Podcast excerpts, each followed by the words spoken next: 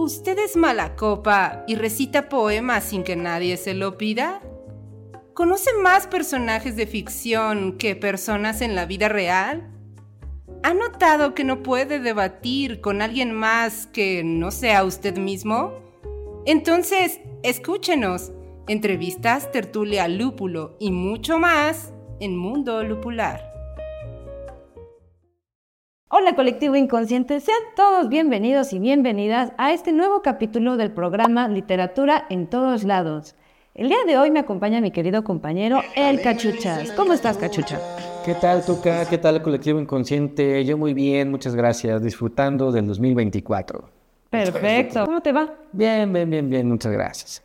Leyendo mucho. Eh, sí, claro, ¿no? Hay que superar los traumas del año pasado. Exactamente, con buenas lecturas. Y buena música también. Claro.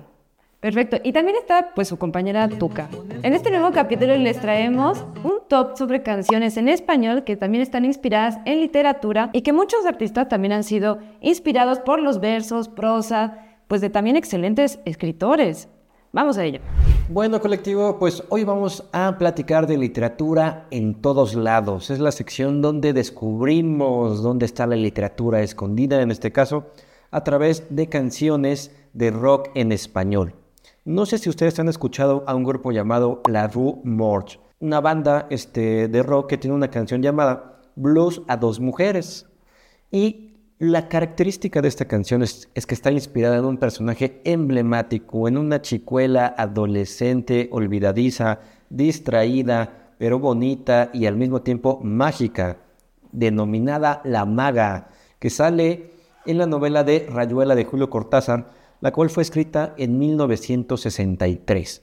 Si no la han leído, se las recomiendo muchísimo. Es una novela que pues destacó muchísimo porque su estructura es atípica, es decir, Julio Cortázar separa los capítulos en diferentes este, números, tiene alrededor de 200 capítulos, 260 y tantos capítulos, pero que uno puede leer de diferentes maneras. Puedes leer primero el capítulo 8, después el 1, después el 43, lo puedes hacer como tú quieras, o puedes seguir las instrucciones de, este, que vienen eh, escritas por Cortázar en la misma novela. Es una canción también este, inspirada en el poema del capítulo 7 de esta obra, que se llama Toco tu boca. No se los voy a leer porque está muy largo, pero todo el mundo lo conoce. Búsquenlo, pongan toco, toco tu boca de Cortázar y sabrán de qué les estoy hablando. Y por supuesto también los invitamos a que escuchen la canción Blues a dos mujeres. te descubrí sin querer, sobre mi se desliza tu mirada. La banda mexicana Café Tacuba, oriundos del Estado de México, México, también se inspiraron en una de las novelas de José Emilio Pacheco en una de sus canciones que se llama Las batallas. En ella se narra la historia de un niño que se enamoró de la mamá de su compañero y en esta pues es una historia bastante problemática porque el pobre niño tiene que sufrir pues la acusación de todos pensando que es una relación bastante atípica, anomalía, social que nadie soporta y pues es un juicio totalmente en contra del niño que lo, que lo lleva a tener un trauma de por vida de su infancia. Entonces, en esta novela, pues lo está narrando Café Tacuba en su canción llamada Las Batallas. Oye, Carlos, ¿por qué tuviste? En el año de 1982 nacieron los primeros millennials y mientras esto ocurría, en Madrid, España, se formaba la banda La Unión esta canción estoy seguro que todos la han escuchado, se llama Lobo Hombre en París. Y noten que no se llama Hombre Lobo, porque la historia de esta canción está basada en una novela donde un lobo precisamente es mordido por un humano. Este humano es el mago Siam. Y esta obra se publicó en 1970 y se llama precisamente El Lobo Hombre. Así que ya saben, la próxima vez que escuchen esta canción, pongan mucha atención porque no es un hombre lobo.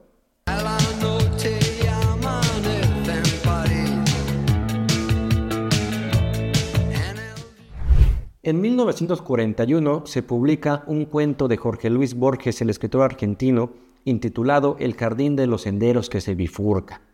Y en 1999 el cantautor, compositor, musiquísimo, reconocido, productor, humanista, ícono de la moda, héroe de todos los niños y adultos, Gustavo Cerati, publica una canción basada en este cuento. La canción se llama Aquí y Ahora y lo vincula a la literatura en el sentido de que tanto la canción como el cuento son la expresión de un eterno retorno, es decir, un cuento que se narra y que se vuelva a narrar a sí mismo y que se narra a sí mismo como una matrushka, pero musicalizado. De verdad, se los recomiendo muchísimo. Vayan ahora mismo a sus dispositivos celulares, tabletas, computadoras o donde sea que escuchen ustedes música y pongan aquí ahora de Gustavo Cerati. Mientras leen El Jardín de los Anderos que se bifurcan.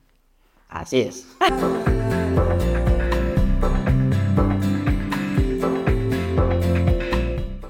Una de las bandas más representativas del ska en español también ha sentido esta inspiración literaria para poder hacer una de sus canciones que las escuchamos tal vez un poquito menos, pero la banda sí que la reconocemos todos. Los fabulosos Cadillacs se inspiraron o ensayo histórico Eduardo Galeano Las venas abiertas de América Latina. Uno de sus álbumes, que se llama El Rey Azúcar, habla sobre, precisamente sobre esto y tiene, tiene una canción que se llama precisamente como el libro, Las venas abiertas de América Latina, en donde este libro pues está, este, nos está narrando el saqueo que América Latina sufrió durante la colonización entonces, pues básicamente es un libro muy poético, muy bonito, pero al mismo tiempo pues es muy revelador, te da un poco de conciencia y nos ayuda a todos los latinos a poder entender este acontecer histórico.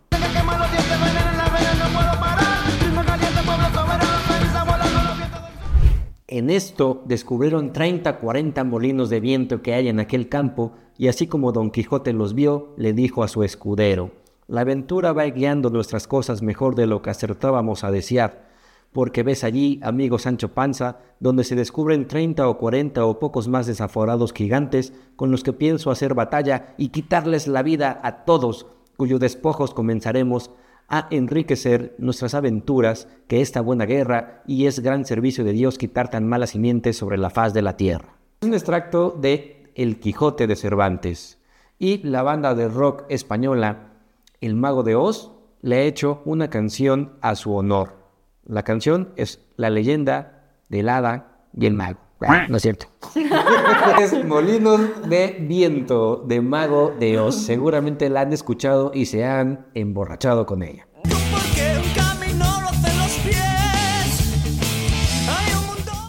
Perteneciente a la generación del 98, un escritor muy famoso, un poeta muy amado y querido y reconocido, Antonio Machado tiene varios poemas tan bonitos que yo, a Manuel Serrat le dedicó todo un disco con 12 canciones sobre sus versos más bonitos.